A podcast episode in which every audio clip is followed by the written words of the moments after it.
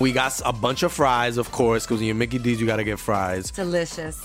Frank wanted to stay and, and hang out in the McDonald's play place. Um, yeah, it was fun in there. It was, it I was fun, like, man. no, that's for kids, Frank. then he what are got you doing? stuck You on the can't- slide, and we were like, Frank, we got to get back to set. We got back in time, guys. We got back in time. Oh, yeah. McDonald's. Everyone has an order. Go get yours today.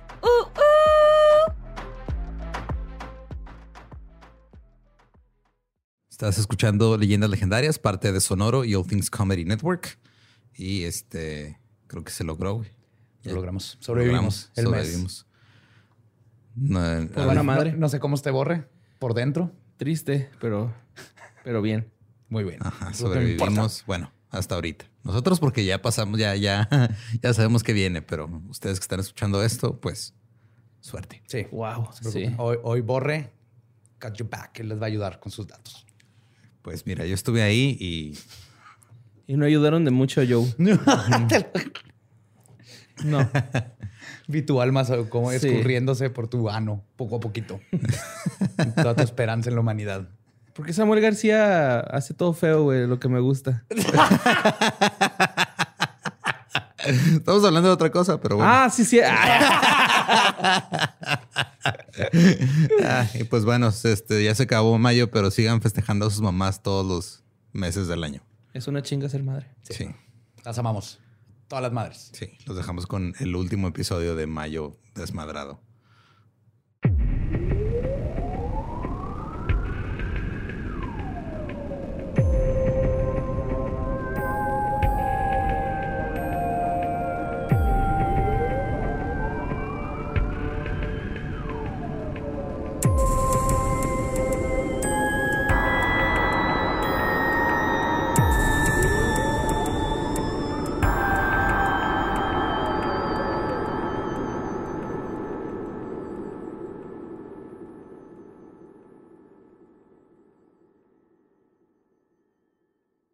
Bienvenidos a Leyendas Legendarias, el podcast en donde cada semana yo, José Antonio Badía, le contaré a Eduardo Espinosa y a Mario Capistrán casos de crimen real, fenómenos paranormales o eventos históricos tan peculiares, notorios y fantásticos que se ganaron el título de Leyendas Legendarias. Y bienvenidos a el último episodio de mayo y a otro episodio más de Madres que Matan. Como siempre me acompañan mis buenos amigos Eduardo Espinosa. ¿Cómo estás? Eh, tengo miedo. Que bueno, deberías de tener miedo. Es el último. Yo obviamente guardé el último, lo, lo más hardcore para el final. Y Mario López Capistrán, ¿qué? Estás amando estos episodios, ¿verdad? Un poquito. No está chido cuando eres papá primerizo, güey, y hablas de que... Llegando a ver así sospechosamente a Daniela, ¿no? Y al bebé, güey. ¿Por qué trae un filero ese güey? Ese va a ser el, el próximo abril, va a ser bebés que matan. Pues hoy concluimos el mes de las madres que matan. En estos cuatro episodios hemos visto a una madre que mataba por egoísmo, una que mató por amor a su hijo y una que torturó a sus propios hijos. Hoy les voy a contar de un caso en donde una madre asesinó a la hija de alguien más, pero que manipuló a sus propios hijos y a los niños de la colonia para hacer que esta pobre niña que murió pasara por el peor calvario de su vida antes de perderla. Sus acciones hicieron que el estado de Indiana la considere la encarnación de la maldad, a pesar de que solo asesinó a una persona en toda su vida. Pero la perversidad de sus acciones no le pide nada a ningún asesino serial de los que hemos hablado en este podcast. Hoy les voy a contar la historia de la mujer más malvada de todos los tiempos, mejor conocida como Gertrude Banishewski. Comparte medio apellido con el coqui, Shrek. Se escribe Shrek, igual. Banishewski. Son de los bosques. También tienen la misma barba, más o menos. Ese más o menos dónde va esto y no. Ah. Por eso miedo. Sí, güey. Pues Gertrude Van Fossan nació el 19 de septiembre de 1921 en la ciudad de Indianápolis, en la, en la, este, perdón, Sí, sí, en la ciudad de Indianápolis. Indianápolis, en el estado de Indiana, en los Estados Unidos. Sus padres, Hugh y Molly Von Fassan, fueron los padres de seis niños. Gertrude fue la tercera de estos seis hermanos. Tuvo una infancia promedio de la época, pero los tiempos felices se desvanecieron abruptamente en 1939, cuando su padre falleció en un súbito ataque al corazón frente a sus ojos. No mames. Muy parecido a Teresa. Después de la muerte del padre, la familia Von Fassan se la vio negra, se las vio negras. Molly tuvo que encargarse de todos sus hijos ella sola. Por los tiempos difíciles, Gertrude se vio obligada a dejar la escuela a sus 16 años para ayudar a su madre y pronto encontró un trabajo en una farmacia local. Aunque como adolescente no le gustaba su trabajo y lo que más le dolía era ver cómo sus ganancias se iban para los gastos de toda la familia. Es que sí está cabrón. Digo, por ejemplo, en, en- mi papá trabajó desde los seis años, porque pues era una familia grande también, muy pocas, muy pocos recursos. Y pues él siempre, o sea, lo que ganaba llegaba y se la daba a, a mi abuela. Así Obviamente, estaba Gertrude. la- obviamente la historia no terminó igual, pero No, es- nada, ajá, nada no, igual. nada que ver. Pero de todos modos, sí es, o sea, creo que hubo un momento cuando mi papá tenía treinta y tantos que se dio cuenta, si no mames, llevo 30 años trabajando, güey, yo toda mi vida trabajando prácticamente. Holy. Se tomó un año sabático, pero fue de what the fuck. Pero sí tenía sus dos papás. Eh, Mamá, papá. Sí, pero al papá pues, pues, se separaron y daba uno en Ah, Puebla, el otro en Ciudad de México, no sé. Cosas complicadas. Simón. Pero ¿sabes quiénes están vergas? Las cigüeñas, güey. Porque las cigüeñas, güey, son los pinches animales más progresistas porque el papá y la mamá cuidan a las crías por igual. O sea, la mamá se va. y Eso no es progresista, eso es lo mínimo que deberían hacer todas las parejas. Pues es que. Mira, Bueno. tenemos años ba- batallando con esto. La cigüeña le están diciendo, ay, sí que progresista, Pues, si no es cierto. bueno, Mm, Está haciendo que- algo que no se, no se hace, güey.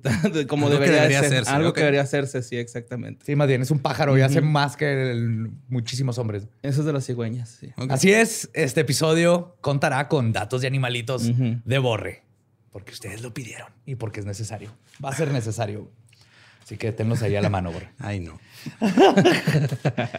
Gertrude resintió a su madre toda su vida. Ella siempre pensó que estaba destinada a cosas más grandes. Y como mujer viviendo en los 50, solo tenía un plan para lograrlos. Y es por esto que disfrutaba conocer gente nueva, sobre todo hombres que pudieran apreciar su belleza y obviamente sacarla de la vida en la que estaba. En cuanto Gertrude pudo gozar de independencia, se mudó a la casa de la casa familiar y se casó con John Banishewski, un policía de 18 años. 18 años. Wow. A los 18 tenía el poder para arrestarte y traer una pistola. Sí, y quien le dio su ahora infame apellido. Aunque Gertrude se escapó de su casa en cuanto pudo, nunca logró escapar realmente de sus problemas económicos. Juntos, John y Gertrude tuvieron cuatro hijos: Paul, Stephanie, John y Marie. Y no había forma de que ellos lo supieran, pero todos terminarían teniendo un papel importante en la tragedia que sucedió años después. Gertrude dejó de trabajar para criar a los niños y la familia dependió enteramente de las ganancias de John. El padre, por otro lado, como hombre viviendo en los 50, fue un esposo abusivo, de temperamento corto y que golpeó a su esposa durante todo el matrimonio. Gertrude buscó Debería durante... aprender de los pingüinos emperadores, güey.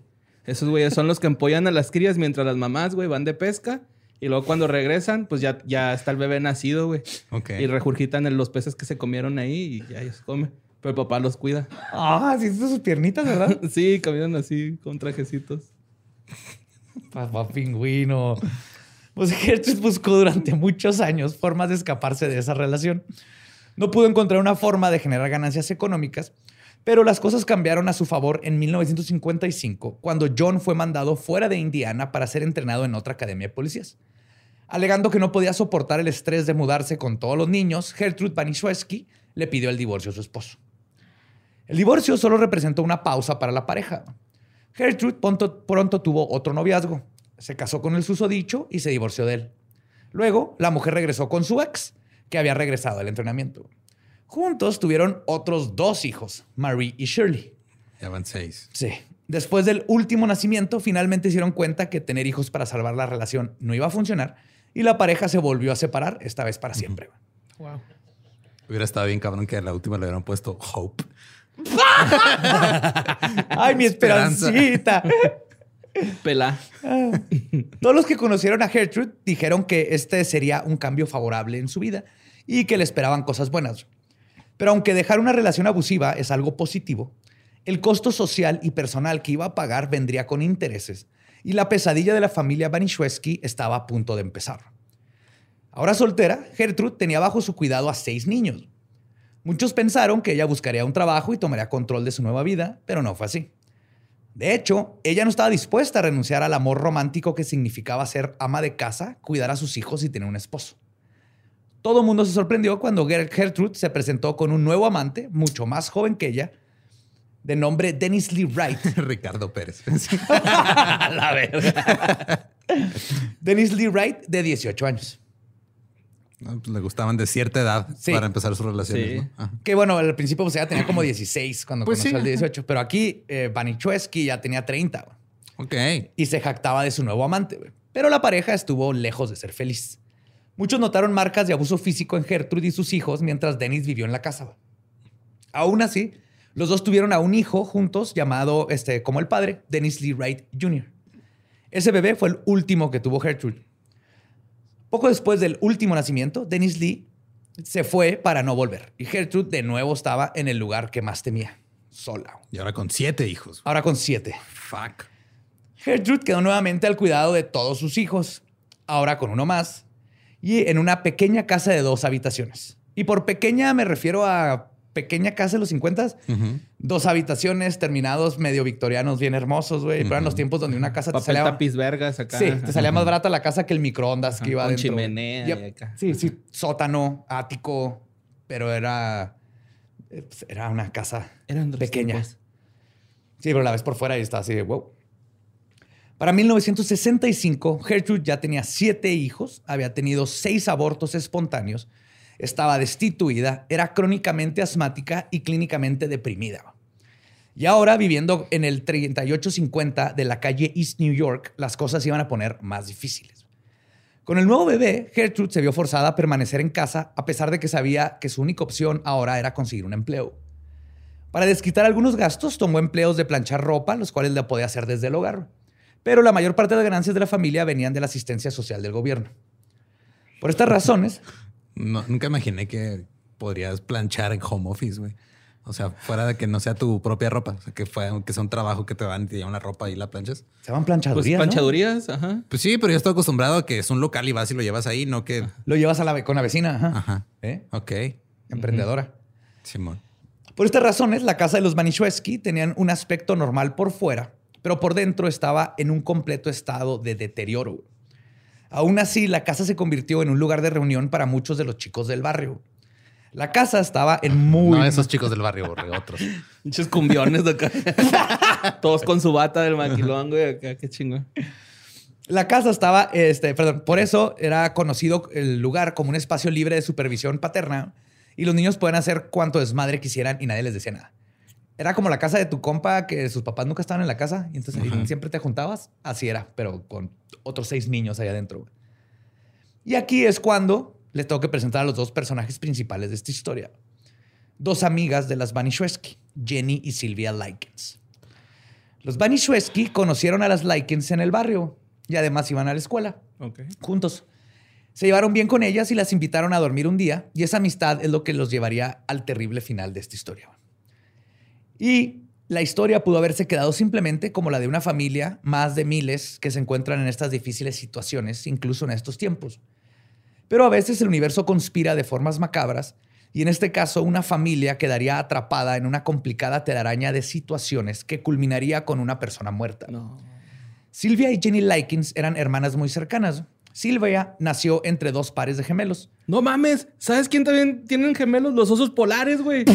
Por lo general, las osas polares dan eh, luz a, ¿A dos, dos? gemelitos. Y se comen uno, ¿verdad? No, los, los en- hace un hoyo y luego los entierra ahí poquito para protegerlos y luego ya los enseña a estar en la Se nieve. los entierra poquito en lo que va por las cocas. regresa en Navidad. Deslizándose así, un cabrón. Pero sí. Con sí, Santa son- Claus. ¿Tienen Por lo gemelos? ¿Qué general son? son gemelos, güey. Y está cabrón. Ver que no son gemelos, ¿no? Porque son osos polares. Pues, Todos son, Todos son iguales. sí. Más bien se me hace que los científicos están diciendo que, saben que son gemelos. Sí. Es como con el caballito de mar, Ajá. que dijeron, este es el güey. Y luego lo vieron tener hijos. Dijeron, "Ah, el güey tiene hijos. No es la mujer. No, no, no, no. Es el güey. El güey tiene hijos. Sí, pues así. Algo así les ha de haber pasado. Son gemelitos. Entonces. Silvia nació entre dos pares de gemelos, Dalian y Diana y Benny y Jenny. Benny y Jenny. Benny y Jenny. Qué chido nombre para cuates. Sí. Ajá. Y aunque las Likens eran cercanas, eran muy distintas entre sí. güey. Jenny había estado enferma de polio y por eso creció débil físicamente y era muy tímida. Le gustaba pasar desapercibida y casi nunca decía lo que pensaba. Y al contrario, Silvia disfrutaba de ser el centro de eh, atención. ¿no? Era muy guapa, popular, amable, una chica que siempre anteponía las necesidades de su hermana por, por, este, sobre las suyas a razón de su enfermedad. Y de hecho se convirtió como en su protectora. Siempre andaba detrás de ella, la defendía de los bullies y se hicieron mejores amigas. O sea, era más amiga ella de la gemela que la gemela con su gemelo. En, Ya, no 19 estés bailando Witsy Witsy Araña. en 1965, la familia Likens pasó por un muy mal momento. Los padres, Betty y Lester, no tenían mucho dinero, pero se mantenían trabajando vendiendo chucherías en la feria que viajaba de estado en estado. Eran carnies. Ajá, eran de carnaval. Ajá. Sin embargo, el problema con este trabajo es que siempre tenían que andar viajando. Este, por lo que los niños, Likens, siempre tenían que o quedarse con familiares o en oca- ocasiones dejar la escuela por completo en lo que se iban de tour. Betty quiso ponerle un alto a esto. Además de esta razón, la relación ya tenía varios años con problemas y eventualmente Betty y Lester se separaron y las niñas se fueron a vivir con la mamá. Ahora soltera, este, él tuvo que buscar empleo. Esto fue difícil dado que después de haber trabajado tantos años en una feria, sus habilidades no eran útiles en otros campos, pero siempre encontraba la manera de salir adelante. Lo único que sabía era bailar bien sabroso a la gente, ¿no? Con rolas de los chicos de barrio. Darles aritos para aventarlos en cocas. Sí. Tienen trampa todos esos juegos. Ah, tienen claro, trampa, todos gente. tienen trampa, Simón. Absolutamente todos. Ya me dijeron que cuando la hacen los güeyes es porque es una que no está manipulada. Sí, exactamente. La mamá y sus hijas hacían cualquier trabajo que conseguían, ¿no? Como limpiar casa, ropa o recolectaban botellas de vidrio para vender. Pero en una semana particularmente difícil, Betty se vio en la necesidad de robar artículos esenciales de una tienda y la arrestaron. Ah, fuck. Sí. Cuando Betty Likens fue mandada a prisión, Jenny y Silvia fueron puestas a cargo de su padre Lester. Él, al contrario de su ex, no quería dejar su trabajo, por lo mismo de que no le sería de fácil encontrar otro empleo, pero tampoco estaba dispuesto a llevarse a las niñas con él. Por esto comenzó a buscar en dónde podría dejar a sus este, niñas mientras él viajaba. Lester quería que sus hijas se quedaran en Indianápolis para que pudieran asistir a la misma escuela. Sin embargo, los Likens no tenían familiares en el área, así que Lester se tuvo que poner creativo. Lester Likens recordó el día que fue a recoger a sus hijas cuando se enteró que su esposa había sido arrestada. Ese día, las dos estaban en casa de Gertrude. Se habían ido ahí con su hija Paula, que era su amiga, a escuchar discos de los Beatles. Cuando le contaron a Gertrude su situación, ella les dijo que se podían quedar a dormir la noche. Al día siguiente es cuando su padre la recogió en ese domicilio. Así que Lester pensó que si esta señora ya tenía siete hijos, este, pues podría cuidar otros dos. Sí, ya. o Sí. Ajá, dijo, le encantan los niños a huevo y probable- probablemente necesita dinero extra. Y entonces, antes de irse de gira con la feria, Lester visitó a Gertrude para hacerle una propuesta. De lo que Lester no se percató era de que, como les mencioné, la casa, la estaba en muy malas condiciones. Y un solo vistazo en su interior le hubiera, le hubiera dicho que este no era el mejor lugar para dejar a sus hijas. Habían camas solo para la mitad de los habitantes de la casa. Y por camas me refiero a colchones usados en el piso. No había estufa ni microondas. Lo único que la mujer guardaba en la alacena eran pan y galletas saladas. That's it.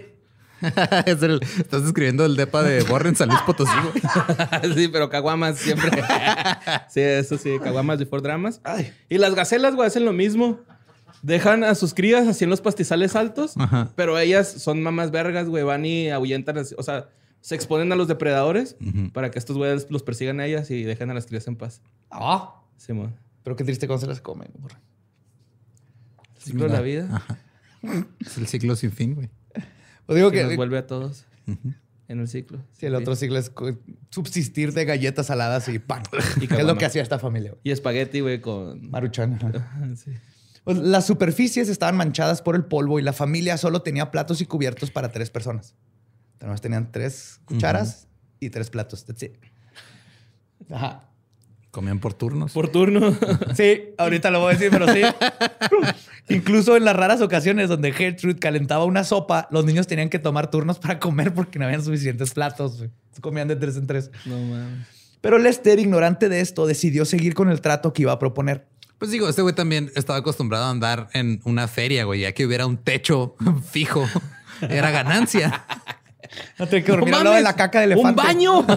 Sí, Oh, ay, güey. hablando de las cacas de elefante, güey, los guepardos, güey, viven con sus hijitos hasta que ya están grandes y les limpian la popó y pipí para no atraer a los depredadores. O Yo sea, nunca leí eso en X-Men.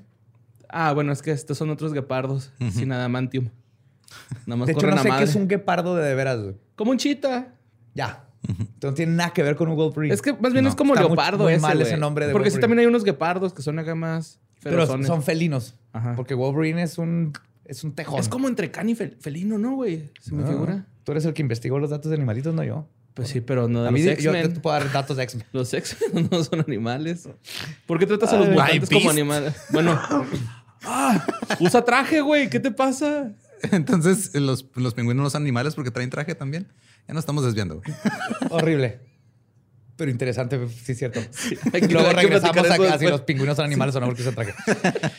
Pero a pesar de este evidente acto de negligencia, él no podía haber previsto lo que les pasó a sus niñas en esa casa. Al principio, Gertrude se cerró a la propuesta de cuidar a las Likens, pero todo cambió cuando él le dijo que le iba a pagar 20 dólares a la semana por cuidarlas. Era un trato temporal, dado que en cuatro meses regresaría para llevárselas. o sea, Ah, bueno. no era tanto, eran cuatro meses. Sí, A digo, a huevo, otros tres platos más. Vas a poder comprar catsup. No te creas, se la robaban de, se robaban de Los McDonald's. sobrecitos. seguramente. Ajá. Eso sí lo hacía Lolo cuando era estudiante en San Luis. Ay, yo todavía lo hago sin, inconscientemente, güey. O sea, la- hace, hace como un mes limpiando el refri me di cuenta que tenía pelada como 80 sobrecitos de catsup que jamás iba a usar, güey. Yo cuando vivía en, en El Paso con Rumi nos robábamos los paquitos de Taco Bell. güey. Mm. Teníamos un cajón lleno y era lo mejor para Maruchan. Ajá. Arroz. Nosotros, real vivíamos enfrente de un McDonald's, güey, ahí en las vías, güey. Entonces los depas estaban enfrente del McDonald's, íbamos por sobrecitos de catsup, güey. Y luego nos dimos cuenta, güey, que pusieron esas madres que les Ah, picas sí. y nos llevamos un topercito chiquito a la güey. ¡Fuga! Sí, sí, güey. Te lo juro. No. Y servilletas cuando nos quedamos sin papel sanitario, güey. Sí, güey. Oye, ¿no quieres cuidar a dos chavitas por 20 dólares a la semana? Me pareces un excelente candidato. Wow, Eh, tiene catsup, mi amor. Y papel sanitario Y papel sanitario, o sea. Eh, Gracias, McDonald's. Y pues el deal de los 20 dólares son- semanales sonaba bien. Pero después de hacer cuentas, ya después de que había aceptado, descubrió Gertrude que el dinero solo serviría para cubrir los gastos de las dos niñas. Pues sí. Sí. Y, pero Gertrude se resintió de esta nueva responsabilidad que ella misma había aceptado. Y hay que resaltar que la salud mental de Gertrude Banishewski fue frágil desde que ella era muy joven. Pero al ser mujer de los años 50, 60, cuando intentaron llevarla a recibir ayuda, los doctores habían dicho que lo que tenía era neurosis. Y ya, Y le faltaba el está ánimo. neurótica.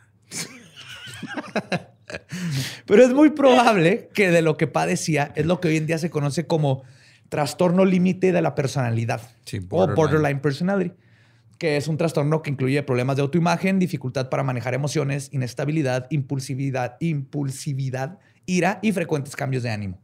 Y esto de la autoimagen figura mucho en la historia, de hecho. Y como les había contado, Panichewski también era una mujer fría, distante y depresiva. Además de que padecía de estas enfermedades crónicas no diagnosticadas como asma y depresión. Entonces, no era la mejor persona como para estar en cargo de ocho niños. No, ella más bien necesitaba alguien que estuviera a cargo de ella. Sí, Sí. sí. Necesitaba este, a que Teresa Nor fuera a cuidarla. y así, ultimate fighter de, de De gente mujeres culera. culeras. Ajá. En sus peores momentos dejaba de cuidar su higiene personal y dejaba de comer, lo cual afectó su apariencia. De hecho, se parecía a la viejita de Beetlejuice que fuma y luego le sale el humo de la garganta. Ay, güey. ¿No te acuerdas? No. Sí, antes una viejita así demacrada, flaca, flaquísima, con ojos de te va a matar. Crack. Gertrude se volvió una mujer, ah, les decía, este, muy delgada, siento bastante alta, sus ojos se hundieron y su apariencia en general era esquelética. En resumen, Gertrude es la última persona con la que alguien con sentido común querría dejar a sus hijos. O sea, tú la ves y dices, no, ni de pedo. Es una O sea- villana de películas ochentas que come niños. Los conejos se hubieran dado cuenta porque ven en 360 grados, güey. Esos güey. Lo hubieran visto venir. Sí, mo. Más te vale que tengas varios de esos, güey, porque todavía no empieza el desmadre. A pesar de todos los focos rojos, las niñas Likens pasaron una buena primera semana en la casa. Jenny y Silvia fueron a la escuela con los Banishewski e incluso las invitaron a eventos sociales de la iglesia. Sin embargo, el trato cordial cambió muy pronto cuando el segundo pago de Lester de- este, llegó tarde. Demoró. Ajá. Cuando esto ocurrió, Gertrude estaba furiosa. Pensó que tendría que cuidar a las dos niñas de a gratis. Les gritó y cito, I took care of you two bitches for nothing. Sí, cuidé a ustedes dos perras por nada. Por nada. Y luego las llevó a su recámara, las forzó a agacharse con las faldas levantadas y les dio de palazos en sus traseros con una tabla como la de cricket, con un Board of Education. Ajá, sí, Board of Education. Ajá. ¿Vieron para- mis sandalias? Tabla. Llegó tarde el pago de sus papás, tabla. Tabla. La tabla de multiplicas, ¿no? As, porque te dan el as. Multiplicas. Ok, ah, ya. bueno Spanglish, eh. Bueno ese Ahí va, ahí Spanglish. está. Ahí la yo, ahí la yo. Y para agregar insulto a la herida, obligó a sus hijos a ver cómo castigaban a Likens. O sea, les habló a todos. Vengan a ver. Vengan a ver cómo les parto la madre. Y así empezó la tortura de las niñas. No, no es un inicio poco violento, pero como asesino en serie, la violencia y depravidad de los castigos solo irían encrechendo. Los primeros episodios de tortura fueron dirigidos a los dos Likens, pero pronto se dirigió exclusivamente a Silvia. Se postula que esto fue porque Silvia era todo lo que Banishweshki no era. Bella, joven, popular. No había tenido que renunciar a su educación para casarse y tenía todo el potencial en su vida para hacer lo que quisiera. Pero también era una niña. Ah, claro, pero como que sí, pero como que la veía ahí. Y de Sí, hecho, voy a proyectar todas mis fallas, mis fracasos como persona en una niña y luego le voy a partir la madre. una niña de Sí, 16 güey. años. Y muchos creen que, creen que Gertrude vio todas estas cosas en ella y le agarró más coraje a esta niña de 16 años. Y esto puede ser una de las motivaciones, definitivamente. Pero hay un detalle importante que creo que explica mejor este odio y creo que es más congruente con el comportamiento brutal que eventualmente desataría Banishwesky. Resulta que por este tiempo que las Likens se fueron a vivir con ella, su hija Paula, que era de la edad de Silvia, se había embarazado de un treintañero que conoció en una noche. Ah, fuck. Ajá. Y es muy probable que este odio irracional hacia Silvia provenía del odio que tenía hacia su hija por lo que pasó, pero al no poder desquitarse con ella, la extraña que estaba viviendo en su casa se convirtió en la sustituta de esta frustración.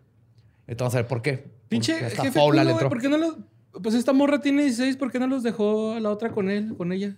O sea, ya una morra de 6 años o un morro, ya se saben cuidar dos, dos, ¿no? Pero no tienen casa, güey. Ah, sí, sí, es que arrestaron a la jefa, ¿va? Sí, Ajá, este güey sí, andaba cierto. de carnaval. Y anda en carnaval, o tiene Sí, una sí, casa sí. fija ahí. Sí, cierto. Además de ese odio, Silvia también era el centro de abuso porque hizo todo lo que pudo para salvar a Jenny de la tiranía de su cuidadora. Ah, ¿para que no le hiciera nada? Siempre defendiéndola o incluso haciendo el un más que tú, pero en chingón, cuando iban a castigar a su hermana para que ella se llevara el castigo. Ay, güey. Sí, pues su hermanita tuvo polio, era toda tímida y así, siempre se metía en medio. En una ocasión, las dos chicas recolectaron botellas durante varios días para comprarse dulces. Cuando Gertrude vio todo lo que se compraron, se enfureció y las acusó de ladronas. Silvia intentó explicarle cómo habían recolectado el dinero y que era algo que hacían con su mamá. Cuando vio que iban a ser castigadas de todas formas, se puso firme con su postura de que no habían hecho nada malo y se le hizo de pedo a Gertrude para llevarse el castigo sola. le picaba y la hacía enojar más. Y predeciblemente, este acto de desobediencia fue visto como insolencia y Silvia recibió una madriza. Y la violencia apenas comenzaba. En otra ocasión, las Likens fueron con los niños Banishwesky a un evento que incluía comida. Como no las alimentaban bien en la casa, Jenny y Silvia pidieron un segundo y hasta un tercer plato. De regreso, los Banishwesky le contaron a su madre acerca de cómo las dos niñas comieron mucho. La mujer pensó que este acto de Silvia era una forma de arruinar la reputación de los Banishweskis. Ay, no mames. Se van a dar cuenta que no les doy de comer, chingada madre. Nos tenemos tres cucharas. Eso es lo más ojete, güey. Sí. Y entonces cuando se enojó, güey, esta pinche Gertrude, güey, agarró un hot dog y se lo pasó a todos sus hijos y les dijo que le pusieran todos los condimentos que quisieran. ¿no? Entonces le empezaron a vaciar mostaza y katsu, pipicos, todo, güey. Cuando el dogo dio la vuelta a la mesa y regresó a Silvia, la forzaron a comérselo. Todo. El sabor fue tan abrumador que Silvia terminó vomitando toda la comida. Después de esto, fue obligada a comerse su vómito. Esta sería la primera vez que Gertrude invo- involucraría a sus hijos directamente en la humillación y tortura de Silvia. Pero no fue la única. No mames. Y los hijos no decían así como que, "Ay, jefa, qué pedo. No, porque estaban creando lazos emocionales con su mamá que no tenían, toda su vida, güey. Ay, al fin tenemos algo que hacer como familia, niños. Venga, vamos a abusar física y psicológicamente de esta extraña. No mames, qué pedo, güey. Estoy muy loco. No, es, y es- va a ser gran No, parte güey, del... es que del- esto. espérate, Sí. neta, güey. A partir de este incidente, la violencia escaló de forma rápida y exponencialmente. Silvia Likens llevaba solo dos semanas en esa casa. Dos semanas. Definitivamente la salud mental de Gertrude estaba al borde del colapso, pero hubo un incidente que ella tomó de pretexto para llegar hasta los límites del sadismo. Una tarde, Silvia estaba en la sala hablando con una de las niñas Banishewski sobre una relación que había tenido con un chico unos meses atrás. Ella había salido con él un par de veces y en una ocasión se acostaron en la misma cama y ella lo dejó tocarle la pierna. Hubo ahí padding, light, así por arriba de la. Rozamiento arriba de la ropa, vamos a, a- a hacer, pero no hicieron nada. Gertrude Banichewski escuchó la historia y entró en un episodio de ira explosiva.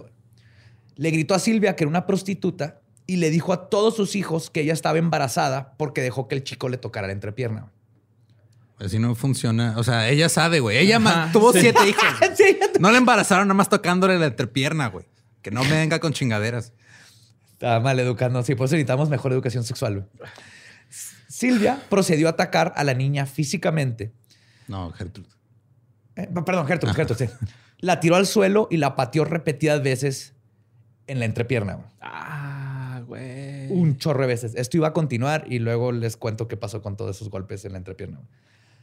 Cuando la golpiza terminó, Silvia trató de sentarse en una silla para calmarse un poco, pero la Banishewski le dijo que no era merecedora de sentarse en sus sillas y no podría sentarse en una hasta que le da permiso y en ese momento en adelante no se puede sentar en sillas ni sillones en la casa. ¿Sentada en el suelo? Sí. Después de ese momento en adelante, Silvia se convirtió en la bufona y chivo expiatorio de toda la familia. La culpaban a ella por todo lo que salía mal en la casa. Y Gertrude alentó a sus hijos a jugar con ella, o más bien a pesar de ella. Damn. Estos juegos incluían golpearla, amarrarla, tirarla de las escaleras o quemarle las yemas de los dedos con un cerillo hasta que le salieran ampollas. Ah, Uno por pedo, uno. Y esto lo hacían los niños. Gertrude había este, convertido su odio hacia Silvia en algo colectivo. De hecho, cuando Gertrude no tenía tiempo para joder a Silvia, le pedía ayuda a su hija mayor, a Paula, que en ese momento tenía 17 años, y ella aceptaba las órdenes con gusto. Además, Silvia también se convirtió en el cenicero de la familia. Cualquier Banichewski que fumara, que eran varios, tenía permiso de apagar sus cigarros en la piel. Pues es que eran los 50, 60, güey. En ese tiempo te recetaban cigarros. Sí, de hecho, te gradúas de kinder y te daban tu diploma y unos cigarros. Primero de primaria con Camel. Todo esto lo justificaba la madre y les daba sermones a sus hijos sobre por qué lo que hacía, hacían ellos estaba bien. Decía que este era, y cito, el trato correcto hacia las prostitutas. Y esta parte es la que hace de este caso algo insólito y digno de un caso de estudio. Los Banishewski no fueron los únicos en participar en la ince- incesante tortura. También lo hicieron varios niños de la cuadra. Gertrude los convenció de que Silvia había estado creando rumores sobre ellos. La madre invitó un día a Coy Hubbard, que era el novio de Stephanie. Lo invitó a la casa y lo alentó a que usara a Silvia para practicar sus movimientos de judo con ella. güey.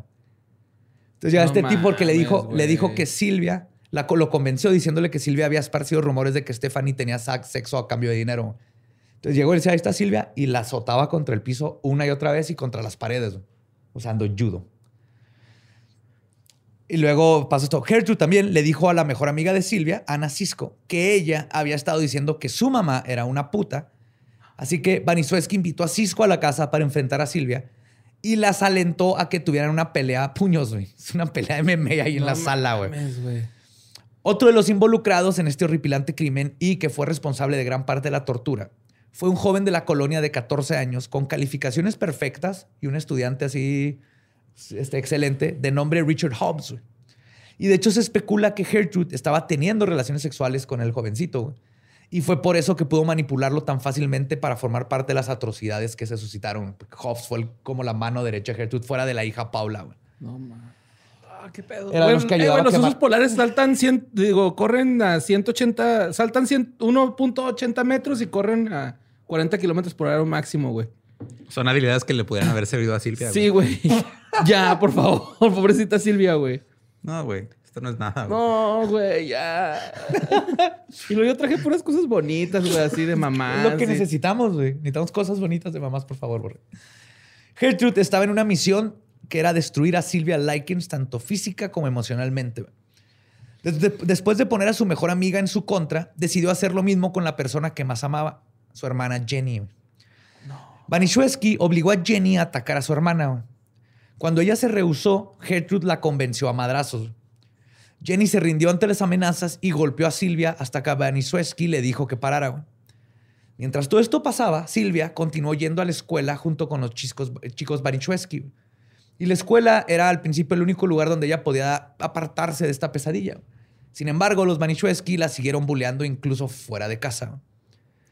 Un aspecto trágico de esta historia es que Silvia nunca le dijo a ningún adulto sobre lo que estaba pasando. Ese es el pedo, güey. Fuera de en una ocasión, que ahorita les voy a contestar, pero no decía nada. De hecho, un par de veces llegó a ver a su papá, güey. Y ni Lester se dio cuenta del daño físico de la niña, ni ella delató a sus abusadores. Y ella nunca dijo nada porque Gertrude amenazó diciéndole de que si hacía algo iba a matar a Jenny. Entonces, por cuidar a su hermanita, ella se estaba aguantando las madrizas. güey. Sí. Voy a hacer lo que el polio todavía no hace con tu hermana. Sí, lo hubiera pensado como un favor, ¿no? Así, sí. Por lo que estaba sucediendo en su vida, Silvia Likens empezó a tener problemas en la escuela. Pero ella siempre intentó mantener sus calificaciones. Pero esto también se acabó. La habían regañado un par de veces en la clase de educación física por no llevar la ropa adecuada. No, pues no mames. así. A todos nos tocó, güey. No mames, me traje el de diario. Es que nomás Traigo tenemos, tenis, profe. Acá, güey. es que nomás tenemos tres tenis para los ocho niños. Ajá. Y O sea, hay tres, no nada más, no tres pares. No, tres, pares, tres tenis. Tres tenis. Todos, ver, y todos son izquierdos. y de diferente tamaño todos. Bien incómodo, güey. Ah.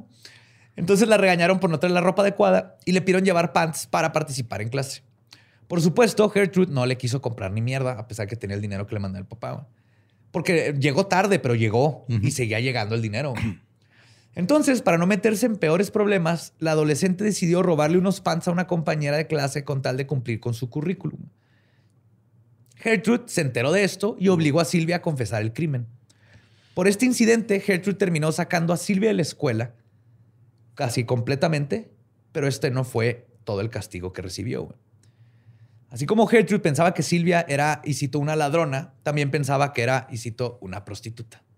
Así que Banishewski invitó a todos sus hijos y a varios chicos de la cuadra a su casa. Luego les cobró cinco centavos a cada uno y obligó a Silvia a hacer un striptease y desnu- desnudarse ante todos. What? Este perverso show escaló al grado de que Gertrude comenzó a forzar a Silvia a masturbarse con una botella de Coca-Cola. Y esto pasaba varios días invitaban a los niños de la colonia y les cobraban cinco centavos y ningún niño dijo nada. Exacto. Güey, e- ese es el pedo, ¿no? O sea, si un morrillo hubiera dicho, ah, güey, pues... Ahí sí creo, creo que esas cosas que es que estoy, estoy en algo que no debería estar. Ajá. Entonces no le puedo decir a mis papás porque me van a regañar porque estoy viendo a una chica encuerarse y se convirtió en algo puedes- culero, güey. Güey, siempre puedes mentir, güey. Puedes decirle así como que, oye, es que me asomé, güey, y vi ese pedo y dije, no, ¿qué estoy haciendo aquí? Les quería contar, papá, mamá. Una niña se está desnudando ahí. ¿Sabes cómo acá? Sí, pero vamos a ver que casi no pasó eso y es lo que está es bien que también este caso. manipulaba el barrio, güey, la ruca, ¿no? O sea, Totalmente. entonces está... Y es que aparte, si Sí, está güey. toda la historia de que siempre, de los, o sea, los mismos chavos de la cuadra saben que pueden ir a hacer su cagadero ahí y no pasaba nada, güey. A lo mejor por eso no, no sé, no querían perder eso tampoco. Ajá. ¿no? Chale, güey. Y el trágico final de la vida de Silvia Likens estaba en cuenta regresiva para este momento. No solo su estado anímico había sido destrozado por la perversión de la Banishewski, sino que su cuerpo también comenzó a rendirse. Ella estaba toda moretoneada y llena de quemaduras de cigarro. Y obvio, esto no pasó desapercibido por otras personas, pero tristemente nadie hizo nada. En agosto se acaban de mudar unos nuevos vecinos, Phillips y Raymond Vermillion. Ambos vieron que Gertrude tenía muchos hijos y que siempre estaban en casa y pensaron en invitarla a una carne asada para conocerla y a ver si cuando fuera necesario pudiera cuidar a sus hijos. Por alguna razón, gente veía, mira, esa mujer toda Sí, demacrada ajá. que no puede con su vida y tiene 15 hijos, podría cuidar otros dos. Como que era la mentalidad. Pero hasta eso hicieron su tarea. Primero le invitaron. En la carne asada notaron los golpes de Silvia, güey. Especialmente tenía un ojo completamente negro. güey. Cuando le preguntaron qué le había pasado, Paula orgullosamente dijo, yo se lo hice. güey. Luego agarró una taza de- que tenían con agua hirviendo para el té y se la arrojó en la cara a Silvia, güey. Los niños Manischewski se rieron mientras que Gertrude sonrió con aprobación. Obviamente los Vermilion no le dejaron a sus hijos a su cuidado a Gertrude, pero tampoco le hablaron a la policía. güey. Oh, que la verga. Vera, güey. Sigue pasando, pero en esos tiempos creo que era más común el no, es, mi pedo, Ajá. lo voy a meter. Ajá. Sí. No hay. Ajá. No, no. güey. El incesante abuso físico hacia Silvia, aunado al estrés, le habían causado un caso de eneuresis. A principios de octubre se levantó y se había hecho pipí en su colchón. Esto hizo que Gertrude se emputara tanto que le dijo que ya no se merecía dormir con ellos, así que la mandó a lo que eventualmente se convertiría en su tumba, el sótano. Allá abajo vivía con el perro, la caca del perro, y como no había baño, con su propio excremento también. No solo eso, en ocasiones como castigo, la amarraban desnuda de las muñecas a la escalera para que solo la puntita de sus pies tocaran el suelo y en esa posición la dejaban y así tenía que dormir. A veces invitaban a niños de la colonia a que fueran a verla desnuda colgada en el sótano. Otra forma de torturarla era dándole comida podrida. Y en las ocasiones que la comida no estaba podrida, la condicionaban de que no se los darían si no limpiaba el sótano. Por limpiar el sótano me refiero a que le hacían que se comiera su propio excremento ¿What? y se tomara los botes de pipí que le hacían llenar antes de darle de comer. Dime algo de un pinche Güey, los, pa- papás adrosaurios, güey, no hacían esas mamadas, güey.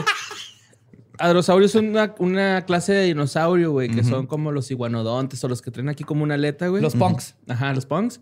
Y esos güeyes regurgitaban la comida y también los papás lactaban, güey. ¿What? Sí, ¿Daban lechita? sí. Lechita. No, por el pito no, pero sí, o sea. Por el, por el cuerpecito. Bueno, también por el pito, porque pues también tenían hijos. Pero esa ¿no? no es leche. No, Sí. pero pues mira. ¿Quién te dijo que era leche, Borre? ¿Nos quieres contar algo de tu infancia? No, no, pero vamos a ser realistas, güey. Usted, un güey está diciendo, ah, me va mi lechita y que la verga, güey. Entonces, Sí, sí. Eso pasa, Luego güey. nos Los- cuentas. Los adrosaurios, güey. Adrosaurios. Adrosaurio. Anda, Daban lechita. Necesitaba daban lechita. Algo de lo más frustrante es que justo antes de que Silvia fuera encerrada en el sótano, ella se topó con su hermana Diana en un parque y le contó los horrores que estaba sufriendo. Diana asumió que estaba exagerando al principio. Haber dicho, "La- las dan de castigar, pero no mames. Pero de todas maneras decidió revisarlo. Cuando llegó a casa de Gertrude el primero de octubre, ella le dijo que no tenía derecho a entrar y que le hablaría a policía si entraba. güey. Y pues se tuvo que ir Diana, no, tenía, no, no pudo entrar a la casa. Ah, y eso no fue un foco rojo para Diana, güey. Sí, pues de hecho, era eh, cuando fue Diana, era el quinto día que Silvia tenía viviendo en el sótano. Y lo más triste es que probablemente escuchó a su hermana, porque la ventana del sótano da hacia la puerta principal, güey. De seguro ahí lo oyó. Y tal vez no puedo gritar. Tiempo después, Diana se topó a Jenny en el mismo parque. Jenny. Pero Jenny desmintió todo lo que había dicho Silvia. La razón de que por lo que hizo esto es que Jenny había sido amenazada de que si decía algo, la meterían al sótano y matarían a Silvia. Aún así, Diana no le creyó y le habló a los a social services, que es como el DIF, servicios sociales los que van y se, se encargan de- del niño. Como las vacas. Las vacas tienen una mejor amiga, güey. Y cuando las separan se ponen tristes, güey. ¿Es en serio? Sí, tienen una mejor amiga o un mejor amigo y luego los separan y, y se deprimen. Ay, no, que los hagan hamburguesa juntos para Sí, que estén para siempre. hamburguesa doble. Sí. Y con queso de las dos, así una de ella y luego la de la otra, güey. Ese queso ya no, es- no tiene nada de producto. Esa madre es grasa vegetal ya, güey. No, pero es- hay, hay hamburguesas artesanales, Eduardo. Ah, sí, bueno, es sí, espinosa, sí. o sea, queso de... que no, ¿a poco todas comes hamburguesas capitalistas? Kraft. güey? ¿Comes queso Kraft? Ajá, apoya, apoya a tu hamburguesero local, güey. Eso suena a ferretería, ¿no? Así craft. Yo voy con un hamburguesero que en lugar de ajonjolí trae cuarzos, güey. Para que nivelen mis chakras cuando me como mi hamburguesa. Se llama fumar cristal, yo. Mi compa le dice cuarzos, güey. Vamos a fumar cuarzos. Vamos a ahuma- ahumar cuarzos. Pero cuando llegó Social Services a la casa, güey, Gertrude les dijo este, que lo que había ocurrido con Silvia, güey. Y les dijo que se había ido de la casa, no, que la había corrido, perdón, de la casa, porque la encontró prostituyéndose. Dijo, sí, andaba prostituyéndose y la corrí de la casa, ya no está aquí. Y eso fue suficiente para que la autoridad dijera, ah, bueno, bácala. Ugh, sí, se hizo prostituta. Eh, Qué bueno que la sacó de su casa, señora. Y se fueron, güey.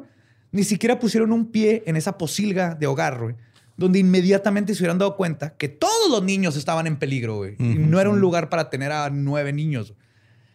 Y ese incidente de posible rescate se repitió cuando Michael Monroe, un compañero de Likens, reportó a su escuela anónimamente en ese momento, que, una, que había una niña amarrada en el sótano, lo que tú dices. Ajá. O sea, él vio y vio cuando los niños probablemente fue a la casa y le tocó verla ahí este, desnuda y cómo los dejaban pasar Ajá, y que, que le pegaran "No y todo. mames, güey". Y él habló a la escuela y le dijo, "Ay, tienen a una chava amarrada y desnuda y le pegan y está. Pues la escuela mandó una enfermera que también se retiró después de hablar con Gertrude porque no la dejó pasar. Pero le habló a la pinche policía, pero es que fue social services. Pero luego empieza a escalar porque luego si le habla, dice, no, pues ya fue social services y no hicieron nada, quiere decir que todo está bien.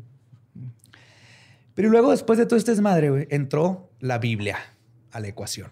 No. Gertrude decidió que Silvia era impura y se iría al infierno, así que se dio a la tarea difícil de purificarla. Lo que hizo fue llenar la tina con agua hirviendo.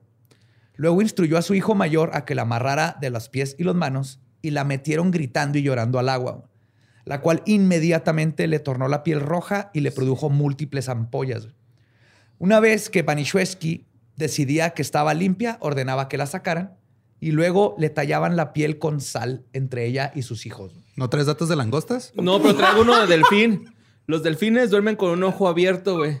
Si, si Susan hubiera dormido con un ojo abierto, tal vez se hubiera percatado de que el peligro llegaba, güey. Ay, güey. Silvia fue obligada a repetir este ritual incluso varias veces al día, güey. O simplemente cuando Gertrude estaba aburrida, güey. Sabes que estaba sentada en la sala y así que la- bañen a Silvia. Y Qué la bueno, que, aventaban qué- al- qué bueno que hay Netflix, ¿no? Después de algunas semanas de vivir en el sótano, Gertrude le ofreció un trato. Se la llevó al interior de la casa y hasta uno de los dormitorios. Le dijo que si lograba pasar toda la noche sin mojar la cama, la dejaría dormir adentro junto con la familia. Amarraron a Silvia a la cama por nueve horas. Claramente no pudo lograr lo que le dijo la señora, güey. Porque aparte ya tenía inconsistencia de los golpes, ¿verdad? No podía controlar su esfínter, el estrés, los golpes, todo, eh, tenía incontinencia, güey. Y cuando Gertrude notó que la chica se había orinado de nuevo, la obligó a desnudarse otra vez enfrente de sus hijos y la humilló. Y luego comenzó su verdadero tormento. güey. Todos los que la vieron le gritaron que era una prostituta y que seguro estaba orgullosa de eso. Para este punto, Silvia ni siquiera podía llorar por lo deshidratado que estaba su cuerpo. Y Gertrude estaba tan complacida por el incidente que pensó en hacer algo más para que Silvia no se olvidara de ese día. hizo que sus hijos y otros vecinos cargaran a Silvia y la amarraran a una cama todavía desnuda. Luego le dijo a Silvia, y cito, tú me erraste a mí, errar de como cu- cuando queman a las vacas, y ahora yo te voy a errar a ti. güey". Le pidió a su hija Shirley, de 10 años, que ella le tocó ver todo desde el día uno, pero esta vez le pidió que calentara con una vela una aguja para coser. Con ella, Gertrude comenzó a marcar el abdomen de, Shir- de, este, de Silvia. Ah, de Silvia. con las palabras, y cito, soy una. Y luego le pasó la aguja a Hobbes y lo instruyó a terminar el mensaje. Y cito, una prostituta y estoy orgullosa de ello. O sea, le, le quemaron la panza, en el abdomen, soy una prostituta y estoy orgullosa de ello. Incluso Gertrude apuntó en, una, en un papel la frase completa, güey, para que Hobbes no la fuera a cagar en la ortografía. No mames. ¿Qué digo? Podrían haber hecho. No, pero es que son menos letras. No hubieran puesto Proudstitute. Proud.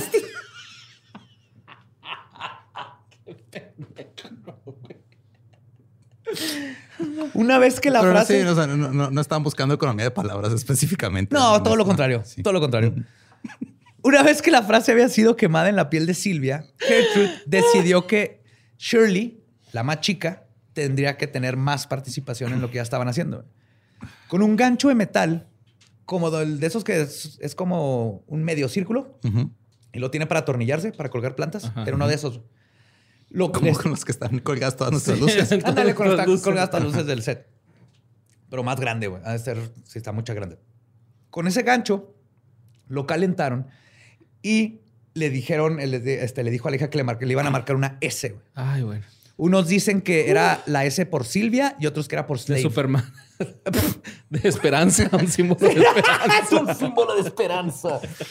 No, era Slave o Silvia. No se sabe exactamente. Hubieron dos versiones. Pero el punto es que le iban a quemar una S. Hobbes hizo la primera parte de la S. O sea, le puso como, parece una C, ¿no? Entonces Ajá. le quemó la parte de arriba de la S. ¿La volteó? Y luego, le, ajá, y luego le la voltearon y le pasaron el gancho a Shirley de 10 años. Que tenía dislexia y la cagó. Es que en la otra parte de la letra. Puso una E. Que por tener 10 años o dislexia, la marcó al revés. Y lo que quedó en el abdomen de Silvia fue el número 3. Ay, güey. Sí, cuando vi las fotos tenía un 3 y no sabía por qué tenía un 3. No era un 3, iba a ser una S y la regó la niña de 10 años en su primer manualidad de tortura. También quedó marcada ella por su error. Ya no sé qué decir aquí. Es el nuevo programa de cositas. Estoy muerto por dentro. Güey, mira. ¿Seguro? ¿Todavía se pone peor, eh? No te, no te gastes. Silvia. Sí. Silvia era un tigre, güey. Porque los tigres, güey, eh, tienen unas, unas patas muy poderosas. Ujú. Y incluso se pueden morir de pie, güey. De tan pesadas que tienen las- lo- los pies, güey. Entonces Silvia es un tigre. Eso no ayudó en nada, Borre. En lo absoluto. Ahora estoy peor de deprimido. Bueno, los, o sea, los los tigres pandas se duermen donde sea, güey. Eso está bonito, güey. O sea, los, los- los tigres son comunistas. sea, Prefiero morir de pie Sí. que... sí, o sea, de, tan, de de tan rodillas. poderosos que tienen las patas, güey, pueden llegar a morirse de pie, güey. Pero sea, ¿por qué nos va a hacer sentir mejor saber que los tigres... Pues porque están- Silvia estaba ahí, pinche, luchando, güey. O sea, verga, güey, yo me hubiera muerto ya con. Intentaste, Borre. Con, la- con lo encuerado, ¿En güey. Ya. Ay, no, me entendió. Acá. No, Silvia es una cabrona, güey. Sí, güey, la neta es- Y lo hizo por su hermanita, güey. Mm. Pues esa noche Silvia durmió desnuda en el sótano. A Jenny la dejaron ir a ver a su sufriente hermana. Ahí Silvia estaba literalmente luchando por mantenerse viva. Silvia le dijo a su hermana, y cito, sé que no quieres que me muera, pero me voy a morir. Lo sé. No se sabe si se refería a que ya podía sentir que su cuerpo estaba dándose por vencido después de tanto trauma, o que sentía que Gertrude tenía planes más notorios para ella. Pero haya sido lo que haya sido su intención, su ominosa predicción estaba por cumplirse. Después de escuchar estas palabras de su hermana, Jenny le dijo a Gertrude que Silvia se estaba muriendo. En un intento fallido para aminorar los abusos, así como, oye, se está muriendo, hay que ah, tirarle paro, ¿no? En cambio, esto provocó que Gertrude pensara que la muerte de Silvia sería una posibilidad real, por lo que tendría que idear una coartada para evitar represalias en caso de que se fuera a morir. A la mañana siguiente, Gertrude mandó traer a Silvia del sótano, la bañaron, ahora sí con jabón y agua al tiempo, y luego la vistieron. Pero esta inusual muestra de cariño no era por un cambio de corazón de Banishewski. Después del baño, bajaron a Silvia a la cocina y se le obligó a escribirle una carta a sus padres que decía, en resumen, y cito, Querido señor y señora Likens. ¿Qué ahí? Era papá, mamá. Ah, no, querido señor y señora Likens. Me fui con una pandilla de muchachos a la mitad de la noche y me dijeron que me podían pagar si les daba algo. Y cuando me metí al carro, obtuvieron todo lo que querían. También me golpearon y escribieron, soy una prostituta en mi abdomen. También he hecho todo lo posible para hacer enojar a Gertie. Rompí un colchón y lo mié. Y también Gertie tuvo que pagar el doctor por mis putazos. Hija de la verga, güey, no. Lo más impresionante de esta carta es que la ves Ajá. una caligrafía hermosa y perfecta, güey. No sé cómo esta niña que estaba al borde de la muerte y su cuerpo todavía tuvo la fuerza de hacer una caligrafía hermosa, güey. Pues es que ser niña de los plumones está en los genes, güey. Eso no se puede. Así sacando. Me pasan el plumón rosita, porfa, para hacer aquí un corazoncito. El plan era mandarle esta carta a los padres y luego llevarla al bosque donde la dejarían que se muriera lentamente, güey. Era lo único que iban a hacer. Aventarla al bosque y dejarla que se muriera de inanición. Este plan se lo contó a Paula y a John Jr., quienes iban a ser los encargados de llevársela a hacer este hecho vil. Pero no se dio cuenta de que Silvia logró escuchar lo que pensaban hacer con ella. En su último día de vida, Silvia decidió usar lo último que queda de fuerzas para intentar escapar. Cuando le ofrecieron pan tostado y unas galletas para llenarse, ella lo rechazó. Tomándolo como una insolencia, Gertrude la atacó con una silla, pero Silvia pudo agacharse y evitó el trancazo. La silla se estrelló contra la pared y se rompió, por lo que Gertrude procedió a atacarla con un palo de madera. Pero en el frenesí del ataque, Panishewski este, le falló totalmente y se dio ella misma en la cara güey, y se dio, se hizo un, ojo- un ojo negro. güey. Ándale, perra. Ajá. Ojo morado. No, ojo morado. Placa y ojo morado, aquí es morado. Silvia alcanzó a llegar a la escalera, güey, pero no tenía fuerzas para correr, güey. Se intentó arrastra- arrastrar, pero al llegar al segundo escalón, Gertrude le apachurró la cabeza con el pie contra el escalón, güey. Y Silvia perdió la conciencia. Sangre por, digo, sangre por sangre. Esta historia americana X. Haz de así. cuenta, pero la cabeza sí. No mames. Luego hizo que su hijo John, de 12 años, la golpeara con una escoba mientras estaba inconsciente. Como güey. cuoca. Esos güeyes son los marsupiales que sonríen, güey, en las fotos. Y cuando están en peligro, ambientan a sus crías. ¿What? Ella no estaba en peligro, pero aventó su cría al ruedo. ¿Cómo que avientan a sus crías? Sí, güey. Sí, cuando llega el depredador, dice, ah, mira, ahí te va un snack. Yo ¿Puedo hacer ir". otro? Ajá, Simón, sí, güey. ¡fum! se los avienta y sale Aviéntale a. Carlita, al cabo hacemos otro. ¡Córrele, Simón. vieja! ¿Sí? Ajá, sí. Así como Lester. Ahí está. Chingala. Pues esa noche Silvia hizo lo que sería su último intento por salvarse. güey. Cuando recuperó la conciencia, pasó la noche hasta las 3 de la mañana golpeando con una pala el suelo y las paredes del sótano, con la esperanza de que un vecino la escuchara. Todos los vecinos la escucharon, Nadie. pero nadie habló a la policía. güey. A la mañana siguiente, Gertrude le pidió a sus hijos que le dieran un baño a Silvia, otra vez de veras. Ellos están dispuestos a hacerlo, pero ese día algo andaba mal. güey.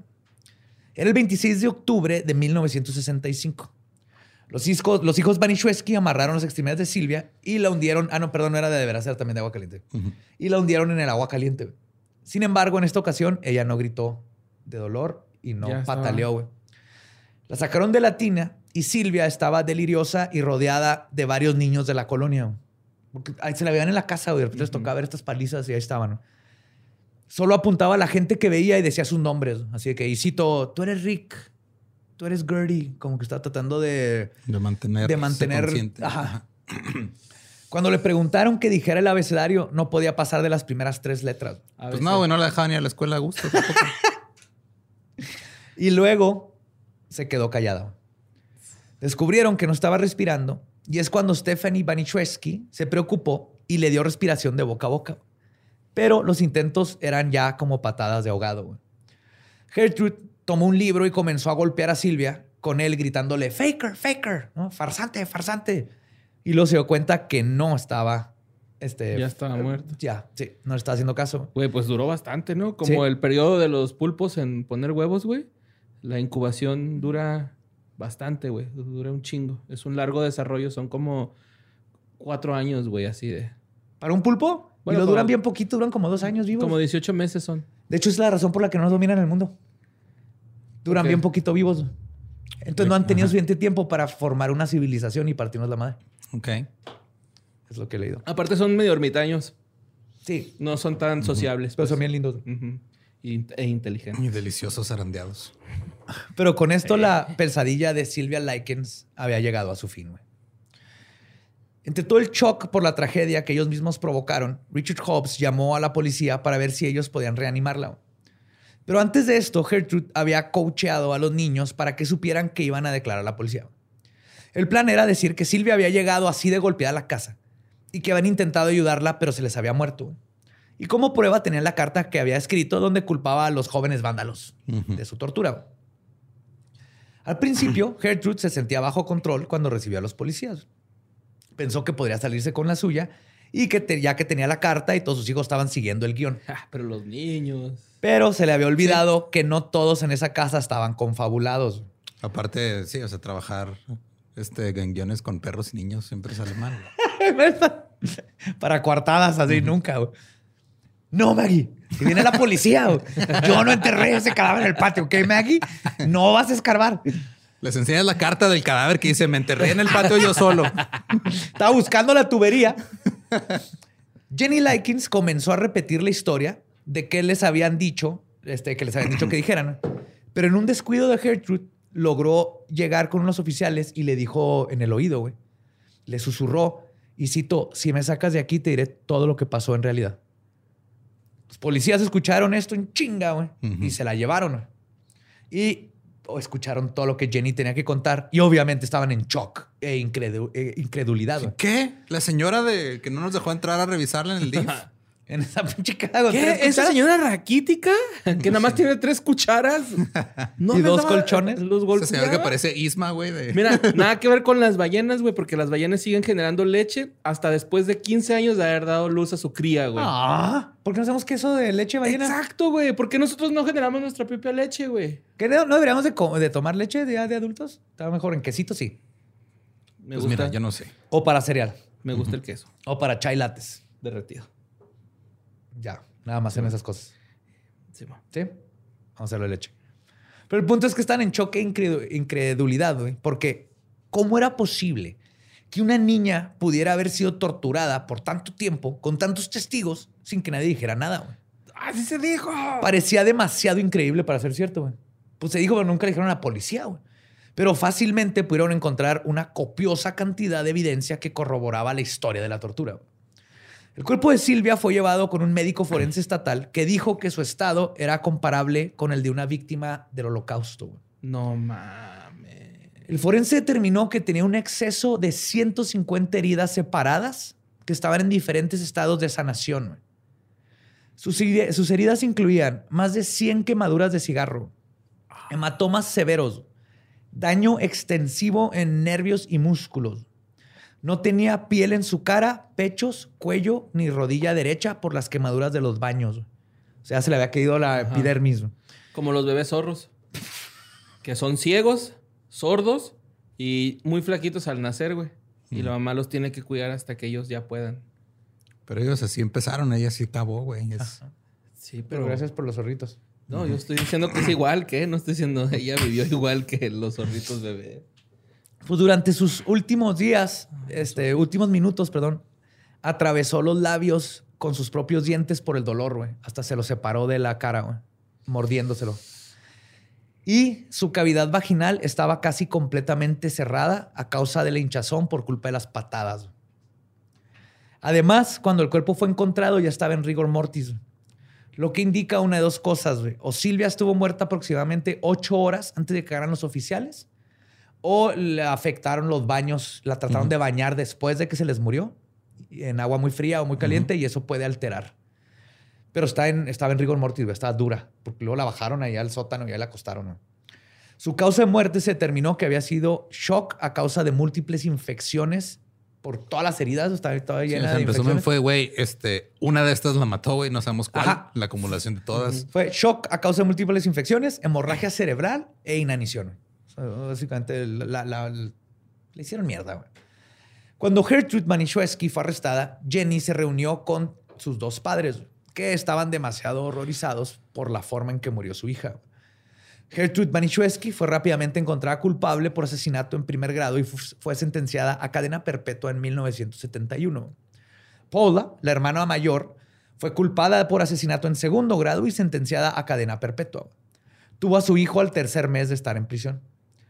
Que después se lo llevaron a un... y nunca la volvió a ver.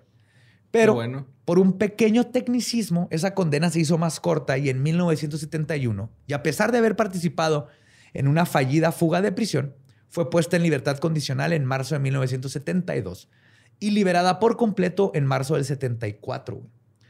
Más adelante se cambió el nombre a Paula Pace y vivió muchos años desapercibida, Ah, güey. la, la hija, no la mamá. No, ajá, No, Paula. la hija- la güey. hija mayor. Pero Paula era la que también le, le- le- le- la golpeaba a Silvia nomás porque sí, güey. la Pues mira, palazos, ella ya no va a ser como los orangutanes, güey. Que cuando visitan a sus...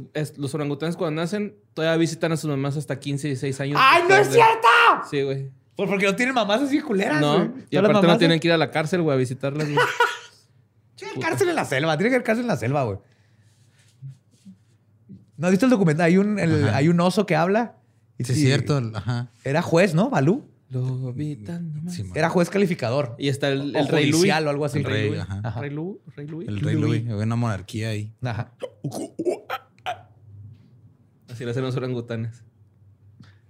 Y se mantuvo en anonimato hasta el 2012, güey, cuando se descubrió que Paula estaba viviendo en Iowa y trabajaba como maestra. güey. Era madre de dos niños. Ajá. Feliz día del maestro atrasado a todos los que nos escuchan. Samirza. Cuando la gente se enteró de su pasado, Paula fue despedida de su trabajo bajo el pretexto, porque no la podían despedir así nomás, pero usaron de pretexto que mintió en su solicitud de empleo. Ok. Y lograron alejarla de niños, güey. Sí, pues Sí, porque pues en, sí, en su solicitud de empleo tendría que haber este, dicho que estuvo en prisión. güey. ¿Sabes quién nunca se aleja a los niños? Los escorpiones, güey. Porque en cuanto nacen, que tardan un chingo en nacer, güey, en corto se suben a la espalda de la mamá. Ah, Y ahí van. La Chingando mamá van sí. original. a mí me picó un alacrán cinco veces en la cola. No, pero este es escorp- Bueno, en la escorpión. nalga. No en la cola. No tengo cola. En la nalga. Este es escorpión. Es lo mismo. la- No, es diferente a la cara. Ah, ah, ah. Son lo mismo. No. Sí. Búscalo. Son, son dos nombres para el mismo animal. Wow. Yes. Yes, sir. Sinónimo se llama. Yes, sir. Clás- clásico, escorpión. Es escorpión, ¿verdad? De, de arqueología, ¿cómo se llama? Astronomía. Borre, astronomía. Astronomía. Pues bueno, John Banishewski tenía solo 12 años cuando ocurrió la tortura. Fue culpado por asesinato y lo metieron en un reformatorio juvenil. Se convirtió en el preso más joven de Indiana. Estuvo ahí durante dos años y más adelante se cambió el nombre a John Blake. Se volvió sumamente religioso. Hizo una banda de happy punk que se llama División Minúscula. Javier, güey. es Javier, güey, no Juan. No. Buen intento, güey. Fuck, intento. güey. Se hizo sumamente religioso y tuvo una epifanía que según él lo ayudó a enfrentarse con los errores que cometió. John Blake fue el único Banishewski que mostró arrepentimiento y se mostró públicamente este, el- para hablar de lo sucedido y hablar de lo culero que estuvo todo. Trabajó como agente de bienes raíces y fue padre de tres hijos. Murió de cáncer a los 52 años. Imagino él vendiendo casa. No, el sótano de esta casa puedes tener hasta tres víctimas de tortura y asesinato. Está enorme. ¿Y ya vieron estas tinas? Uf. El se ¿Ya vieron calienta el la agua en cena? 15 Caben, caben más de tres platos en esta alacena. El boiler, ¿cómo calienta el agua y la presión? Cinco Banishewskis no fueron sentenciadas. Stephanie, de 15, testificó contra su familia y la dejaron ir. Lo mismo pasó con Marie, que tenía 11 en ese momento, y Shirley, de 10 años. ¿Y qué les pasó, güey? Pues se fueron a hacer su vida. Bueno, se las Pero- llevaron a, al, como al Social Service. Social Services. Este, la de 10 años fue la Banishewski más joven en participar en, en la tortura, güey. No, pues no le hicieron nada. que güey. fue la del ganchito de la E. Al revés. La del 3. Aquí es un 3. La Jousita. Sí. Josecita. Josecita. Josefina.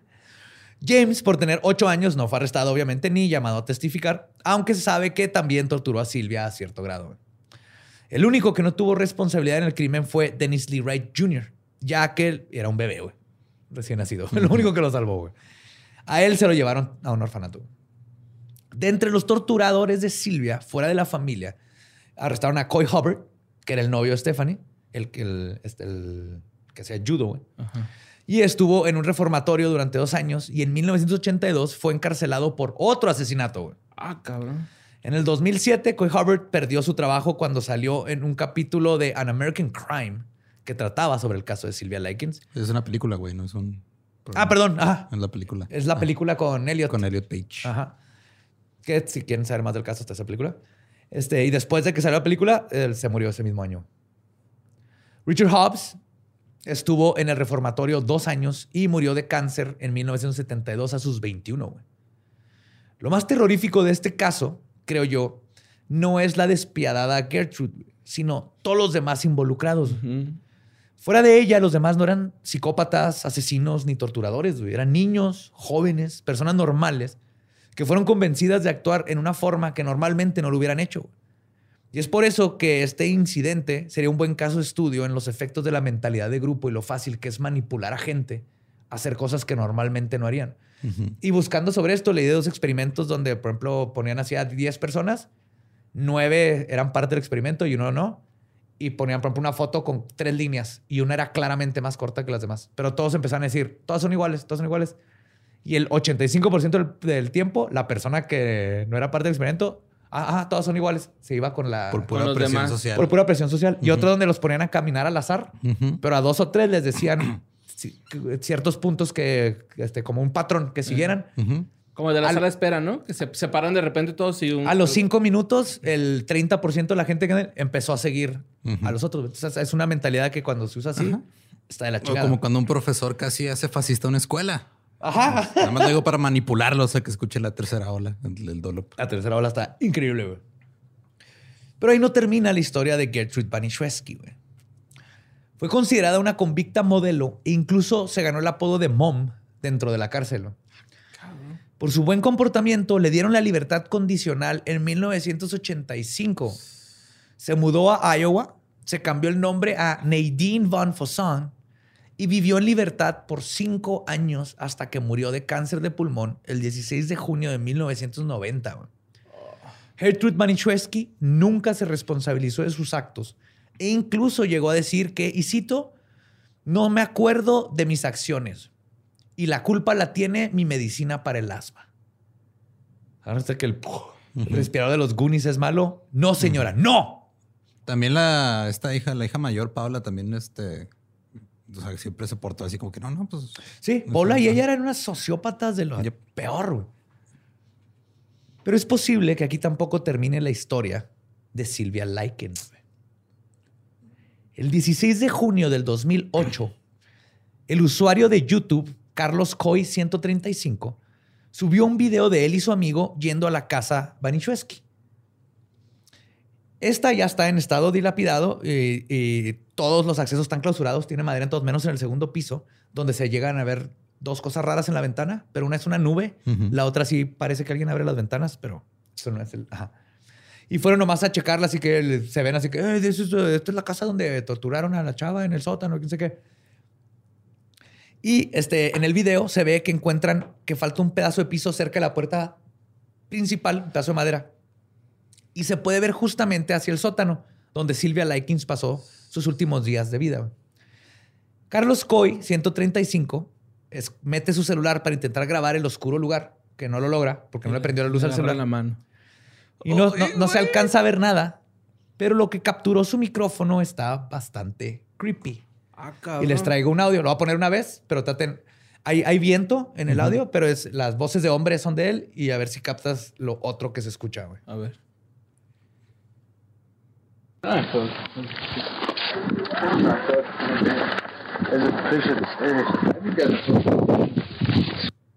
¿Como unos gritillos? Sí. Lo que se ve es, es como un help me. Help. Es una voz de mujer. No había nadie más en todo eso. Y eso es justo cuando mete la mano y saca del sótano.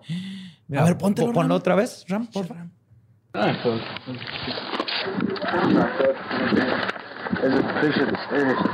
Se oyen gritos de desesperación de mujer que no habían mujeres ahí. Y está bastante creepy. Y quien quite cuando pasa algo tan culero, todo ese estrés y energía estigmatiza el lugar y puede que todavía esa energía de dolor y miedo que sufrió Silvia en el sótano está en las piedras de esa fundación, de ese hogar. Se quedó la energía. Y el- este es un audio que tal vez capte esos gritos de, de dolor de Silvia, güey. Y esa fue la historia de Gertrude Paniszewski y Silvia Likens. Recomiendas unos psicólogos, ¿no? Como que este mes estuvo cabrón, güey. Es que sí está. Yo, Bueno, ya- ya el- conocía la historia, güey. Menos el del jabón, ese No, me o sea, gustó. O sea, no por los asesinatos, sino me gustó la historia así como que, ah, estaría chido hacerlo película. Así, ¿no? Hacer jabón. Ser. No, y aparte sí, sí fue, o sea, está mal lo que hizo, pero lo hizo por amor a su hijo, por no perder a su hijo. Sí, Leonardo. Sí, no, esto, estuvo- Toda mamá haría lo que sea por cuidar a sus hijos. Claro, pero Esta tipa, no Sí, mames, y las Ah, otras. Se pasó no de mames. verga, güey. Se pasó de verga, bien cabrón. Ojalá y fuera libélula.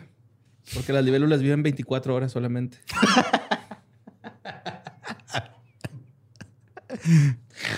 Así que tenías que sufrir Sí, güey. ya. este tipo de, de cosas. Pobrecita Susan, güey. Gracias, Silvia, gracias. güey. Digo, Silvia, Silvia, güey. Gracias Silvia, por esos datos de animalitos. güey. Se, se ayudaron bastante. la Ay, neta güey. no, no, esta vez no, no había nada que ayudara mucho. Sí, no, y aparte es que, ¿sabes qué, güey? Me fui con el pedo de las mamás, así de, ah, mira, estos hacen esto por sus hijos, qué bonito, ¿no? Pero, por ejemplo, también los elefantes, güey, cuidan un chingo sus crías, güey, y de hecho se turnan. O sea, así como que tienen a su elefantito bebé y lo, ay, Lo ¿me cuidan y es un matriarcado. ¿Y sabes qué está bien triste que aprendí? La matriarca, la mera mera, es la que se sabe los caminos para ir a tomar agua, a- caminos ancestrales, güey. Entonces, cuando las matan, ya sea porque las matan por, Por casa o- por casa o, o un accidente con los trenes, que pasa y todo, se pierde el conocimiento, güey. Porque la matriarca ya no saben llegar, porque la matriarca los lleva en viajes una vez al año y le enseña a la nueva, a la que va a ser la matriarca, todo el camino. Entonces, cuando fallece la matriarca, que la llevan y la entierran y todo a su cementerio. La nueva ya tiene el conocimiento que se lo va a pasar a las generaciones, pero matan a la matriarca sin haberles enseñado y los elefantes ya no saben llegar a sus lugares milenarios. Pues que les den un celular y ahí está el, la, el Un location WhatsApp. history, güey. de Un Google. WhatsApp y en, y en seis meses ya le va a estar mandando stickers y así. Ah, madre. Sí, aprendió a hacer eh, stickers. No, yo mamá. digo porque, pues, o sea, aunque no lo use para nada más, nomás le pones el celular ahí y ahí Google Maps te guarda tu historial de ubicaciones, güey. Sí. Y ya con eso. Pues muchas gracias por Pidiendo un rapi, ¿no? Mira, yo no sé, güey. Yo ya sabía que venía hoy y este, de todos modos estuvo peor de lo que Mira, yo cuando, cuando dijeron ahí atrás, este, este, este caso está culero, prepárense. Sí, güey, yo leí. Dije, a la verga, mis datos de animalitos no van a servir, güey. Sí. No, sí, dijeron vieron. que está O sea, el pasado estuvo culero, pero Sí. este creo que tiene un especial. No, yo leí la historia. que pues, es hace un mucha chingo, tortura, güey, ¿no? O sea, de- así de las primeras cosas que me, me metí a buscar de repente en internet eran historias así y fue de, ah, mira, esta está más culera que todos los demás que he Yep. leído y escuchado. Ya está la casa en venta. Asumo. Pues que ahí se queda. Sí, que la tiren. Sí, güey. Y hagan un Walmart. Y hagan una escuela para que ay, haya historias de terror, güey. Así. que está culero, güey, ¿no? Cuando. Ah, es que no sé, güey. Acá el, el, el decirle a tu chavita, güey, más chiquita, desmadra también esa morra, güey. y Ya está bien. Eh, Uno de sus hijos güey. terminó matando a alguien más porque obviamente desmadró las- el psique de todos sus hijos para siempre, güey.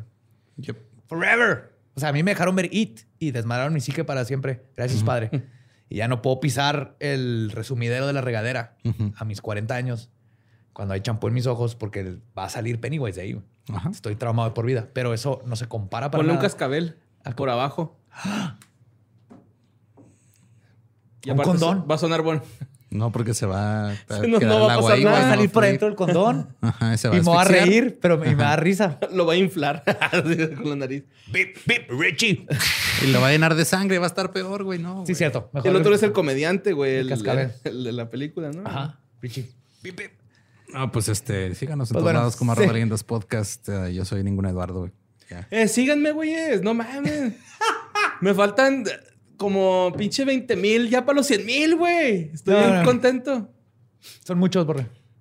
Bueno, si quieren, síganme. Si no, no. No, sigan a Borre. Vamos a hacer que llegue a los 100 mil. Pero diles dónde, güey. Ah, en Mario López Capi, ahí me encuentran. y También no como mames, chingados, güey. Pinche, ¿Te acuerdas cuando- cotorreo vergas, güey, eh. ¿Te acuerdas cuando estabas emocionado porque ya tenías como 200? o Como algo así? 5 mil, güey. Así de, ah, 5 mil, qué chido. Y a mí me encuentran como El Va Diablo. Hemos concluido el mes de mayo, mes de las madres que matan. Los próximos episodios van a estar un poquito más light, obviamente, para relajarnos un poco después de este mes. Oh my God. Uno de Estuvo aliens, tenso, estuvo tenso. O de Vienen historia aliens, mexicana. Vienen cultos, vienen No, paranormal. queremos algo relajado, como que historia mexicana. Ah, no, no, o sea, como que leyendas mexicanas. güey. Sí, O sea, estás, escuchando cómo básicamente toda la familia de Gertrude usó a... eh, Aplicó un sistema judicial mexicano y usó todo lo, todo le echaron la culpa a Silvia y la agarraron de chivo expiatorio. Así toda todo- su todos vida, los. Federicos, va, güey. A ver, este- esta señora lo colgó de puntitas, le detalló con un alfiler. El, el- de hecho, el- el, bebé, el Junior, es el luego terminó en México y fundó la PGR. Ese es el big plot twist. ¡Plot twist! El Cienfuegos. Y pues, Estamos en nuestro, nuestro podcast ha terminado. Podemos irnos a pistear. Esto fue palabra Antes payas. de Belzebub. Nos vemos el próximo miércoles. Macabroso.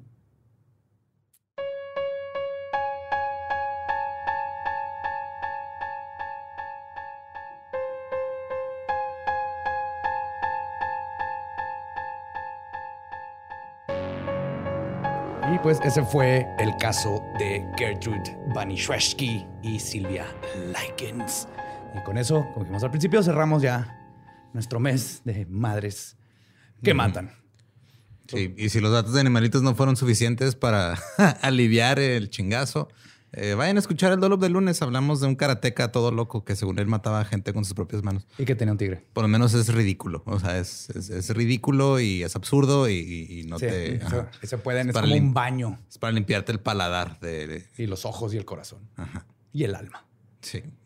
A quitarte las cicatrices, que por fortuna las tuyas son mentales, no son literales como las de Silvia. Eh, Tienen el estómago. Proud to be a karate man. Ese, güey. ¿Tú cómo estás, Borre? ¿Sobreviviste? Sí, güey, pero estoy como conmocionado y así triste porque sí estuvo bien culero, güey. O sea, sí estuvo bañada la señora. Y ahí, justo les quería platicar, me voy a meter más a fondo en el extra de Patreon, Ajá. pero es muy interesante. Hubo un experimento en los 70s, Milgram Experiment. ¿Milf? Milgram. Ah. donde pues, ponían a, a tres personas, muchos lo han escuchado. Ponían a un maestro, el estudiante y el voluntario. Entonces, al voluntario, el, el estudiante era un actor. Entonces, al voluntario, el, el- el profesor, que también sabía el experimento, le decía: este, "Va, Estamos viendo que si la electricidad y el dolor ayudan a que memorices palabras. Ajá. Entonces les ponían que jalar en una palanca cada vez que se equivocaba era el otro vato. Y llegaba hasta 300 volts. Y luego había uno que eran como nomás 3X. güey. 65% de las personas que estuvieron en el experimento llegaron hasta los 3X. Y todos llegaron hasta los 300 volts. Pero Entonces- ¿qué tiene raro que alguien quiera jalar una palanca con 3X? O sea, no. Ajá, el punto es que ellos creían que estaban haciéndole daño a alguien y como el experimentador les decía que lo siguieran haciendo y que no tuvieran miedo y que era parte de, este, el- lo seguían haciendo y co- comprobaron lo fácil que es que una persona buena vaya en contra de sus a- morales. ajá, Ajá. A otros. Malta- y malta- que es muy es lo que pasa en pasó en este caso con Manichueski, como bien fácil manipuló a Sí, sus todo hijos. mundo, hijos. Es muy fácil, pero no por eso este, es defensa en la corte. no, este, no lo Pero es es. que está chida repartir cuando te dan permiso, ¿no? Pero luego sí, güey, por, por algún motivo, digo, por muy buenos motivos no aplica la defensa de Nuremberg lo- en ningún lado. Por ejemplo, lo que nunca entendí fue la bamba ratonera, güey. Esa madre en, en deportes estaba de la verga, güey, que lo hicieran, güey. No me acordaba de la bamba ratonera. Estaba bien feo, güey. Explícale a la gente, por favor. Bueno, es que hay, hay dos, ¿no? Una es así como que putazos hacia la brava y luego una es que pasan a- así como gateando a- entre tus piernas y luego pa, les das nalgadas y bachón. Muy bachones. Putazos. yo les pinches acá costillazos, güey, acá ganchitos, ¿no? Y eso era Pero eso, estaba bien ojete. Todo güey, sea ¿no? por encajar en un grupo social. Por eso se hace exactamente. Ajá. Ya sea un grupo social, una, en cualquier jerarquía, en este caso era la familiar, Ujú. Pero se extiende a cosas enormes como nazis. Cuando Pues sí. convences a gente que hagan cosas horrendas y lo hacen porque todo el mundo lo está haciendo y es lo normal y no quieren ser- sentirse los malos por no hacer lo malo. No se quieren sentir excluidos. Ajá. Simón, bamba ratonera. Pues sí. para todos. Así que piensen por sí mismos, chavos. No le hagan caso a los científicos locos. Y denle clic aquí y allá y suscríbanse. y- Por Sí. favor. Y ahí tenemos Pero por su propia decisión, no porque nosotros les estamos diciendo que lo hagan. Es por amor. Por amor al de abajo. Los queremos, los amamos. y nos escuchamos el próximo miércoles. Que se la sacara, así. Te van a sacar de contexto, ¿verdad? Chao.